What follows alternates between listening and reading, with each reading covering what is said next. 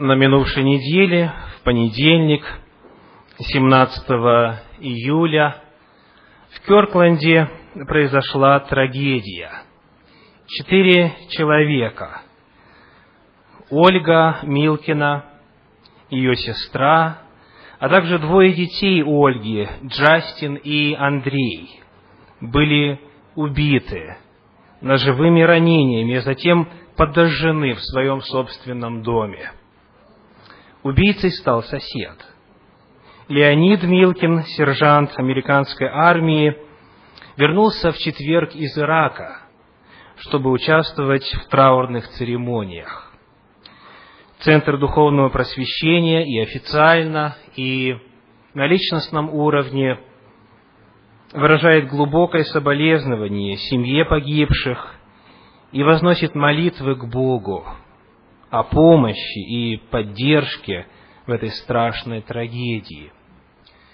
И всегда в такой момент мы обращаемся с мыслями к горнему, к вышнему, делаем паузу, останавливаемся, и в свете произошедшего оцениваем себя, свою жизнь, ее ценность, ценность своей семьи, переоцениваем взаимоотношения друг с другом, осознавая реальную опасность гибели и трагедий, от которой никто не застрахован.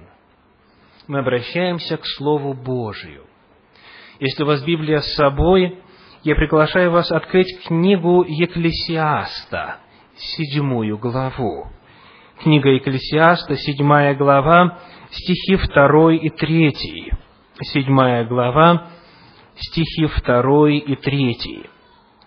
Мудрец говорит, «Лучше ходить в дом плача об умершем, нежели ходить в дом пира, ибо таков конец всякого человека, и живой приложит это к своему сердцу.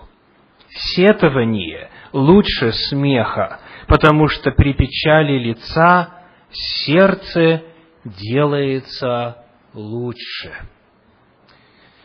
Священное Писание говорит о том, что живой, сталкиваясь с ужасным фактом смерти, приложит это к своему сердцу. Он сделает паузу, он сделает остановку, он переосмыслит свою жизнь, пересмотрит свои ценности, и сердце может сделаться лучше, как следствие того, что эти ужасающие знаки присутствия греха на земле и дьявола, который до сих пор властвует здесь, встают перед нами во всей своей отвратительной очевидности – и сегодня мы также в рамках этой проповеди хотим сделать остановку. И сделать ее для того, чтобы, выражая соболезнования и присоединяясь к молитвам, горести потерпевших утрату, как говорит Священное Писание, приложить что-то к своему сердцу, чтобы не быть просто праздными наблюдателями, чтобы быть сострадающими, внимательными, любящими и видящими место свое на земле в контексте и в свете этой ужасной реальности смерти. И вот я хочу спросить вас, хотели бы вы знать время своей смерти? Хотели бы вы заранее знать, когда вы покинете эту землю? Когда мы задаем этот вопрос, то в рассуждениях, которые приходится слышать на эту тему, часто можно встретить следующий порядок мысли. Бог не открывает час смерти человеку, чтобы тот не жил беспечно. То есть, мысль идет так, если бы мы знали свой час смерти, то тогда до самого последнего часа или дня или недели – мы жили бы как нам хочется. И вот только в самом конце остановились бы, задумались бы о своей вечной участи и обратились к Господу. Многим кажется, что именно по этой причине Господь утаил от нас этот час, этот день, потому что в противном случае мы всю остальную жизнь свою, до того момента, когда нам нужно будет сделать последние решения и сказать последние слова, совершить последствия, последние действия, мы бы жили бы беспечно, не задумываясь о главном, не задумываясь о Боге, о Его воле, о нашей ответственности, о суде, на который каждому из нас нужно будет предстать. И вот, когда мы смотрим, что Священное Писание говорит об этом, о знании часа своей смерти, мы обнаруживаем удивительное замечание, удивительную молитву, и парадоксальную мысль в книге Псалтирь. Давайте откроем вместе книгу Псалтирь, 38 главу, 5 стих. Книга Псалтирь, 38 глава, 5 стих.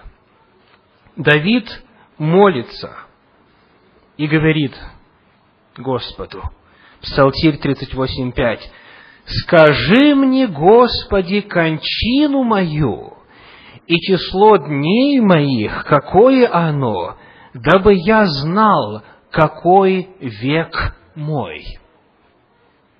Мы видим, что Давид, который был, помимо того, что царем, еще и мужем по сердцу Господню, который был пророком, желал и просил у Господа открыть ему день своей смерти, открыть ему число своих дней, открыть кончину его, чтобы он знал, сколько ему осталось. Зачем? Почему этот человек, этот Божий пророк, просит о том, чтобы знать свой срок, чтобы знать время своей кончины?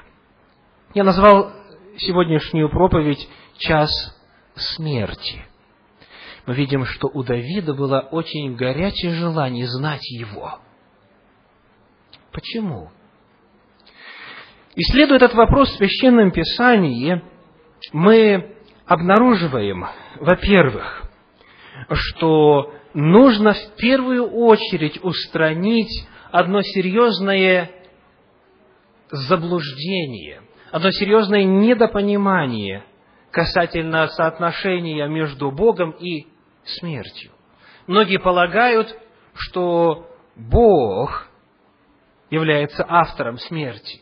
Бог говорит, вот столько тебе жить, и потому я могу тебе, если бы Господь ответил на молитву Давида, могу тебе сказать, когда я постановил, что ты умрешь.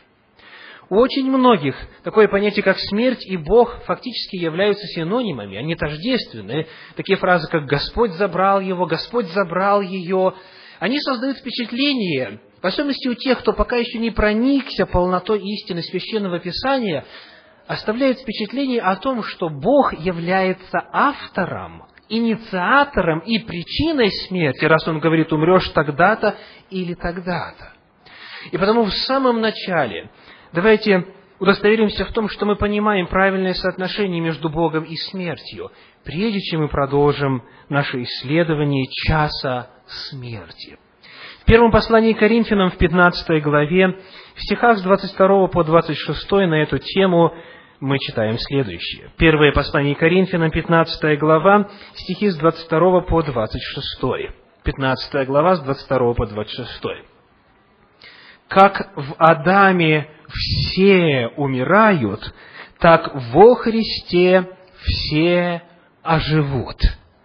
Каждый в своем порядке. Первенец Христос, потом Христовы в пришествии Его, а затем конец, когда Он предаст царство Богу и Отцу, когда упразднит всякое начальство и всякую власть и силу, ибо Ему надлежит царствовать, доколе не изложит всех врагов под ноги свои. Последний же враг истребится, тире, смерть. Итак, мы находим, что не во Христе, не в Боге умирают, а в ком? В Адаме. В Адаме все умирают. Однажды наши прародители, Адам и Ева, внесли смерть в образ жизни нашей земли. В них умирают. А во Христе сказано все оживут. И дальше, когда описывается соотношение между Богом и смертью, смерть названа чем по отношению к Богу? Врагом. Сказано, Он всех врагов своих не зложит под ноги свои, и последний враг истребится – смерть. Смерть в Священном Писании названа врагом Богу. Это нечто, что противоестественно Его естеству. Это нечто, что идет против его природы. Это то, с чем он борется, и что будет низложено, над чем будет одержана победу. победа. Последний враг истребится. Смерть. Таким образом, когда мы рассматриваем этот вопрос в контексте Священного Писания, мы знаем, что Бог не желает смерти. Он не желает смерти грешника, Он не желает смерти праведника, он борется со смертью, но она, тем не менее, является последствием выбора, который однажды сделали наши прародители Адам и Ева.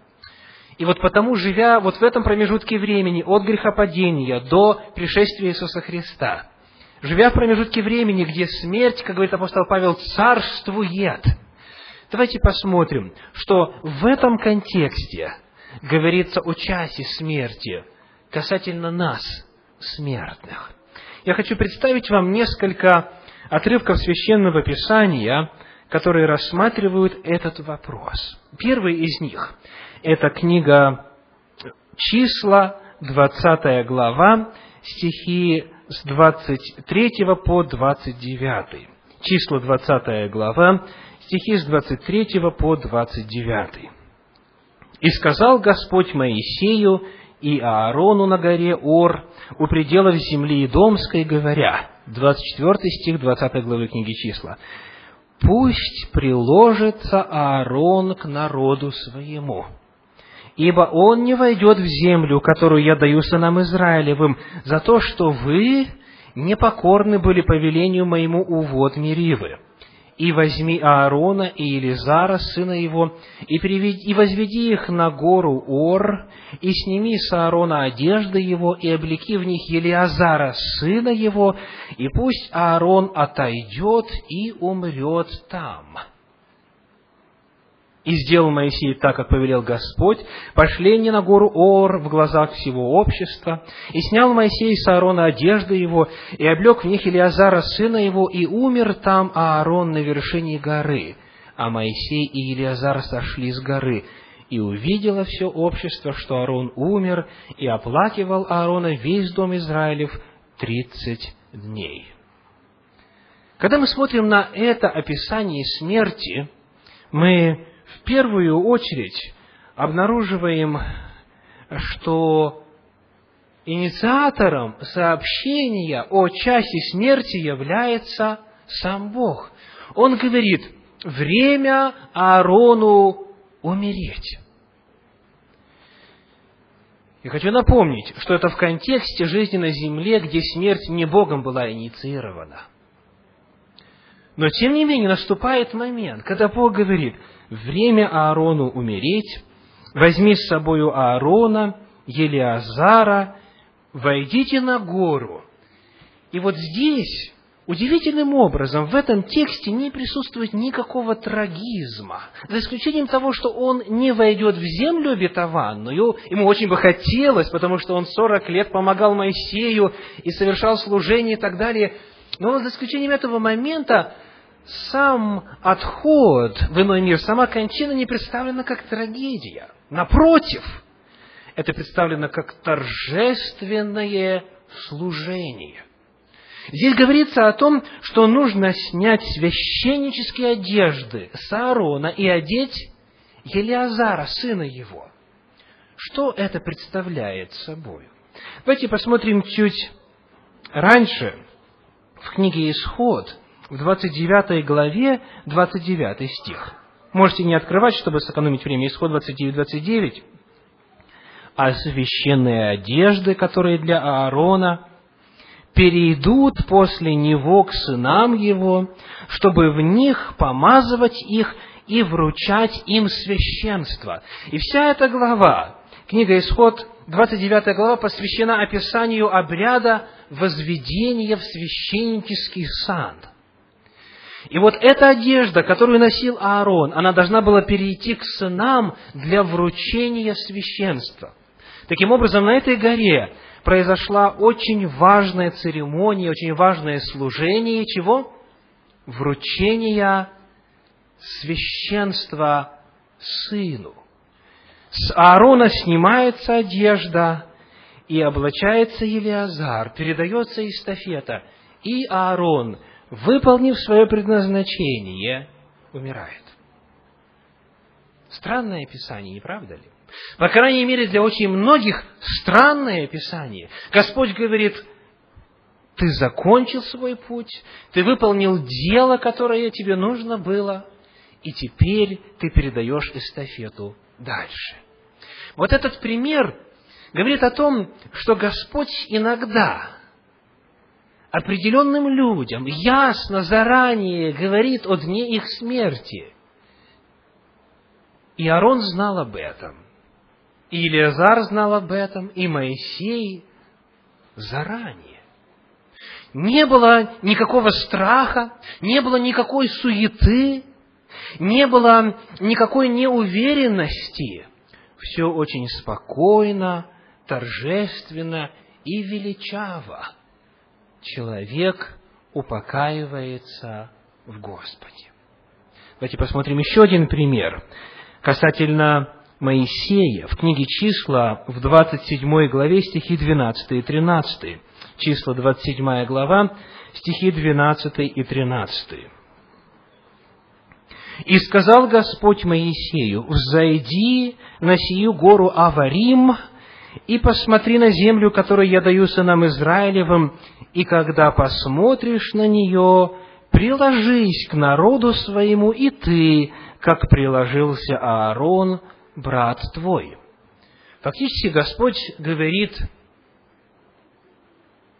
умри, Моисей. И это не в качестве попытки напугать, не как трагедия, а как очередное действие, которое является частью Божьей воли, которую Моисей должен выполнить. Посмотри и приложись к народу своему. И вот дальше, когда мы читаем это повествование, уже в книге Второзакония, в 32 главе, в стихах 48 по 50 говорится так. Второзаконие 32 глава, стихи 48 по 50. «И говорил Господь Моисею в тот же самый день и сказал, «Взойди на сию гору Аварим, на гору Нево, разные названия одного и того же места, которое в земле Моавицкой против Ерехона, и посмотри на землю ханаанскую, которую я даю во владение сынам Израилевым, и умри на горе, на которую ты взойдешь, и приложись к народу твоему, как умер Аарон, брат твой, на горе Ор, и приложился к народу своему. И вот описание того, как это произошло, следующее, вернее, через одну главу, 34 глава книги Второзакония, стихи с 1 по 7. Второзаконие 34 глава, стихи с 1 по 7. «И взошел Моисей с равин Моавицких на гору Нева, на вершину Фаски, что против Иерихона, и показал ему Господь всю землю Галаад до самого Дана, и всю землю Нефалимову, и всю землю Ефремову, и Манасию, и всю землю Иудину, даже до самого западного моря, и полуденную страну и равнину долины Иерихона, город Пальмы, до Сигора, и сказал ему Господь, вот земля, которой я клялся Аврааму, Исааку Иакову, говоря, семени твоему дам ее. Я дал тебе увидеть ее глазами твоими, но в нее ты не войдешь. И умер там Моисей, раб Господень, в земле Моавицкой, по слову Господню, и погребен на долине в земле Моавицкой против Веффигора, и никто не знает места погребения его даже до сего дня. Удивительное описание. Повинуясь глазу Господню, Моисей восходит на гору и там умирает. И дальше шестой стих в синодальном переводе говорит «и погребен на долине», но удивительно, никто не знает места погребения. И появляется, естественно, вопрос какой? Кто совершил погребение? Если мы посмотрим другие переводы Священного Писания, если мы обратимся к первоисточнику, к древнееврейскому языку, мы увидим дословно следующее. «И умер там Моисей, раб Господень, в земле Моавицкой, по слову Господню, и совершил его погребение Господь на долине в земле Моавицкой против Велфигора, и никто не знает места погребения его даже до сего дня. Проверьте в переводах тех языков, на которых вы читаете помимо синодального. Буквально говорится в некоторых переводах «и Он», «Он» с большой буквы, то есть Господь. Некоторые прямо и говорят «и Господь совершил это погребальное служение». Также в румынском, да, в большинстве англоязычных переводах, а самое главное в оригинале, как раз это и говорится. Представьте себе Моисея, который взошел на гору, увидел эту землю и предался в руки Божьи. И Господь совершил служение погребения. Вновь, нет трагизма, нет страха, нет ужаса, а представлено это все как величественное, торжественное богослужение, которое проводил кто? Сам Господь. И следующий, седьмой стих говорит, Моисею было 120 лет, когда он умер, но зрение его не притупилось, и крепость в нем не истощилась. То есть он умер не от болезни, не от старости, а по воле Господней. Давайте теперь посмотрим на два примера из Нового Завета. Во втором послании апостола Петра, в первой главе, мы находим следующее удивительное описание. Второе послание Петра, первая глава, стихи с 13 по 15. Первая глава, стихи с 13 по 15. «Справедливым же почитаю, доколе нахожусь в этой телесной храмине, возбуждать вас напоминанием, зная, что скоро должен оставить храмину мою, как и Господь наш Иисус Христос открыл мне. Буду же стараться, чтобы вы и после отшествия моего всегда приводили это на память. Петр пишет, говорит, я знаю, что скоро должен, что? Умереть. Я скоро должен оставить эту телесную храмину. Я скоро должен умереть, как Иисус Христос открыл мне. Мы видим, что апостол Петр тоже знал свою кончину, знал час своей смерти. И смотрите, как спокойно он об этом говорит. Как спокойно он об этом говорит. Пока я здесь, он говорит, я хочу пользоваться каждым мгновением, чтобы напоминать вам и говорить даже то же, что вы уже знаете. Я хочу, чтобы вы были утверждены в этом. Я знаю, что мне немного осталось, но я нисколь не переживаю. Я знаю час своей смерти. В Евангелии Иоанна в 21 главе, в стихах 18 и 19 описывается начало процесса откровения Петру, какую смертью он умрет, и чуть позже, как мы видим, когда он умрет. В 21 главе Евангелия от Иоанна, стихи 18 и 19. «Истинно, истинно говорю тебе», это Христос говорит Петру, стихи 18-19. «Когда ты был молод, то припоясывался сам и ходил, куда хотел, а когда состареешься, то прострешь руки твои, и другой припояшет тебя и поведет, куда не хочешь. Сказал же это, давая разуметь, какую смертью Петр прославит Бога. Прострешь руки твои, из истории христианской церкви известно, что Петр был именно распят – и причем, когда его распинали, он попросил, чтобы его распяли вниз головой. Он говорит, я недостоин быть распятым, как распяли моего Господа Иисуса Христа. То есть Петр знал о том, как его распнут. И чуть позже, как мы видим, он узнал и время своего отшествия. ему это открыл Господь Иисус Христос.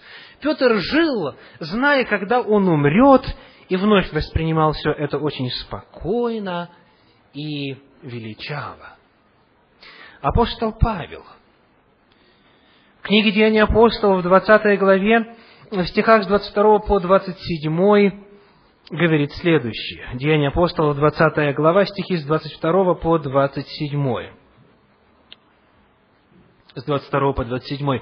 «И вот ныне я, по влечению Духа, иду в Иерусалим, не зная, что там встретится со мною, только Дух Святый по всем городам свидетельствует, говоря, что узы и скорби ждут меня» но я ни на что не взираю и не дорожу своей жизнью, только бы с радостью совершить поприще мое и служение, которое я принял от Господа Иисуса проповедать Евангелие благодати Божьей. И ныне вот я знаю, что вы уже не увидите лица моего, что уже не увидите лица моего все вы, между которыми ходил я, проповедуя Царствие Божье. Посему свидетельствую вам в нынешний день, что чист я от крови всех, ибо я не упускал возвещать вам всю волю Божью. Он говорит, я не знаю деталей, но я знаю, что? Что мы больше не встретимся. Вы не увидите больше лица моего. Дух Святой это открывает мне. И чуть дальше, в этой же главе, в стихах 37 и 38 сказано, 37-38, «Тогда немалый плач был у всех, и, падая на выю Павла, целовали его, скорбя особенно от сказанного им слова, что они уже не увидят лица его, и провожали его до корабля. И вот далее, следующая 21 глава, стихи с 10 по 15 говорят так. Деяние 21 глава, с 10 по 15. «Между тем, как мы пребывали у них многие дни, пришел из Иудеи некто пророк именем Агав, и, вошед к нам, взял пояс Павлов и, связав себе руки и ноги, сказал, «Так говорит Дух Святый, мужа, чей этот пояс, так свяжут в Иерусалиме иудеи и передадут в руки язычников». Когда же мы услышали это, то и мы, и тамошние просили, чтобы он не ходил в Иерусалим. Посмотрите, естественная реакция человека. Если я узнаю о том, что со мной приключится в том-то и том-то месте, что я буду делать. Всеми силами буду стараться избежать, чтобы этого не произошло. Но это Дух Святой говорит, это Господь говорит. Он открывает заранее судьбу человека. И Павел потому отвечает. Он говорит, что вы делаете, что плачете и сокрушаете сердце мое? Я не только хочу быть узником, но готов умереть в Иерусалиме за имя Господа Иисуса. И вот, когда он находился в тюрьме, оттуда он написал несколько посланий, в том числе послание филиппийцам. В первой главе послания филиппийцам мы находим в стихах с 19 по 21 такие слова апостола. Филиппийцам первая глава, стихи с 19 по 21. «Ибо знаю, что это послужит мне во спасение по вашей молитве и содействии Духа Иисуса Христа, при уверенности и надежде моей, что я ни в чем не посрамлен, что я ни в чем посрамлен не буду, но при всяком дерзновении и ныне, как и всегда, возвеличится Христос в теле моем, жизнью ли то или смертью. Ибо для меня жизнь Христос, а смерть приобретение. Апостол Павел, находясь в узах в Риме, пишет о том, что он любым образом хочет прославить Господа, жизнью ли или смертью, потому что для него жизнь Христос, а смерть – приобретение. Вновь мы видим то же самое отношение к смерти, что и у Аарона, и Моисея, и апостола Петра.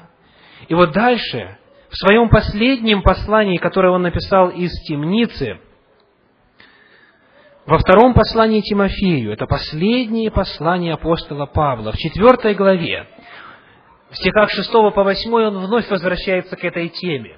2 Тимофею, 4 глава, стихи 6 по 8. Он говорит, «Ибо я уже становлюсь жертвою, и время моего отшествия настало». Обратите внимание, он снова что? Знает время своей смерти время моего отшествия настало. И Дальше говорит, подвигом добрым я подвязался, течение совершил, веру сохранил, а теперь готовится мне венец правды, который даст мне Господь, праведный судья, в день он и не только мне, но и всем возлюбившим явление Его. Аарон знал час своей смерти, Моисей знал час своей смерти, апостол Петр знал час своей смерти, апостол Павел знал час своей смерти, и все они смотрели на это, как на явление на грешной земле, которое может прославить Господа. Имея возможность знать о своей смерти заранее, они были спокойны, они готовились к этому и предстали пред Господом в надежде, в смирении и вместе с тем в уверенности в Божьей любви и милосердии. Предпосылка, которая стоит за рассуждением Бог не открывает час смерти, чтобы человек не жил беспечно. Это предпосылка, которую мы упомянули в самом начале проповеди, такова. Человек желает довольствоваться минимумом, который необходим для того, чтобы попасть в Царствие Божье. Человек говорит, лучше не знать, человек, который говорит, лучше мне не знать час смерти, потому что есть опасность, что я буду жить беспечно, фактически говорит, не важно только попасть в Царствие Божье, обрести жизнь вечную. Не важно, чтобы я как раз, как раз по минимуму протиснулся и вошел туда. А всю остальную жизнь я не гарантирую, что буду жить по воле Божьей, если я буду знать час своей смерти. Этим самым заявлением человек показывает очень многое касательно природы своих взаимоотношений с Господом. И это заявление, и такое представление, такое мировоззрение, такое отношение к вопросу часа своей смерти может быть проверкой для каждого из нас. Как мы реагируем, какие чувства в нас появляются, таковым Господь не откроет час смерти естественно. Это только навредит, потому что на самом деле, если человек будет обладать этой информацией, тот, для которого Господь не так важен, как просто оказаться в Царстве Божьем и не лишиться вечной жизни, он на самом деле может жить, жить беспечно, не заботясь о духовном, о Боге, о своем будущем. Но есть иная возможность. Есть иная категория людей, есть иной уровень взаимоотношений с Господом, и есть совершенно иная природа отношения к смерти. Это те люди, которым Господь открывает час своей смерти. Они относятся и к жизни своей, и к смерти совершенно по-другому. Никогда не забуду, как в Нижнем Новгороде, где я совершал служение, прежде чем приехал сюда, мы провожали одного брата, уже в годах, бывшего военного, Василия Яковлевича. У него был рак внутренних органов. И как заведено у нас в стране, врачи не говорили ему об этом страшном диагнозе, и об этом знали только родные. И потому его возили, когда было обострение в больницу, он лежал там иногда просто в коридоре, потому что не было мест в палате. Облегчали симптомы, и он не знал, что с ним происходит и как быстро приближается час его смерти. Пока, наконец, уже скрывать было невозможно, это было очевидно для всех, и в том числе его самого. И вот во время одного из посещений, когда мы молились, читали Слово Божье у постели умирающего, он начал говорить о смерти. И я никогда не забуду его слова, его сильную обиду на то, что факт этого серьезного заболевания от него скрыли. И вот почему как человек верующий, поверивший только уже в престарелом возрасте он имел очень большой багаж прошлой греховной жизни. И он говорил, если бы я знал заранее, я мог бы встретиться с людьми, которых я обидел, попросить у них прощения. Если бы я знал заранее час своей смерти, я мог бы написать письмо, я мог бы позвонить, я мог бы решить проблемы, насколько я могу, чтобы у меня был мир со всеми ближними, со всеми на земле и мир с Господом. А сейчас я просто не успею.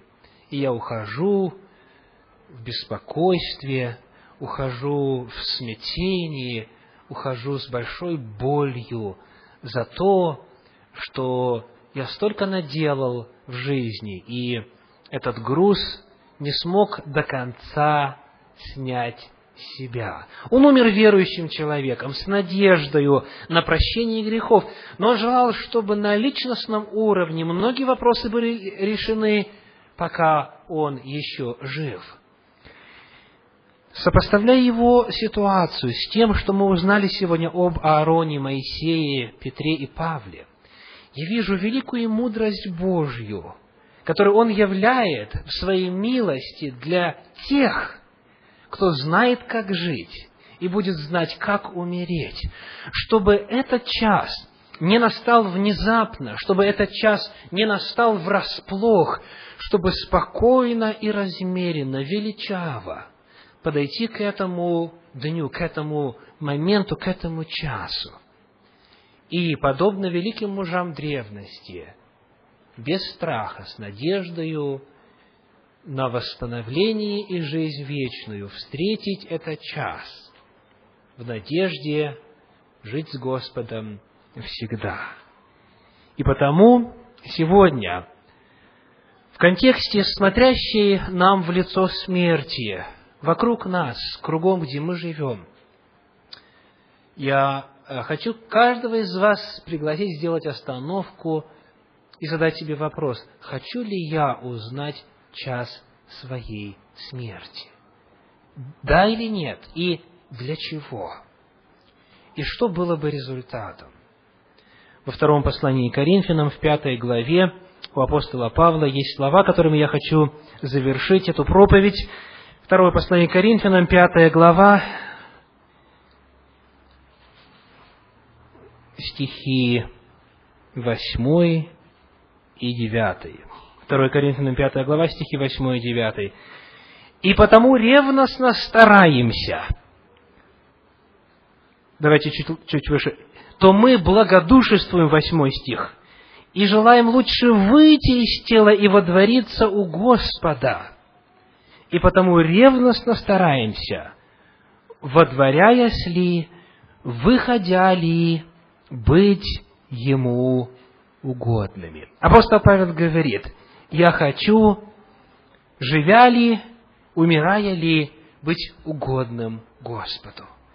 И поскольку у него было такое отношение к жизни и к смерти, он знал час своего отшествия и встретил этот час с надеждою и верою. Аминь.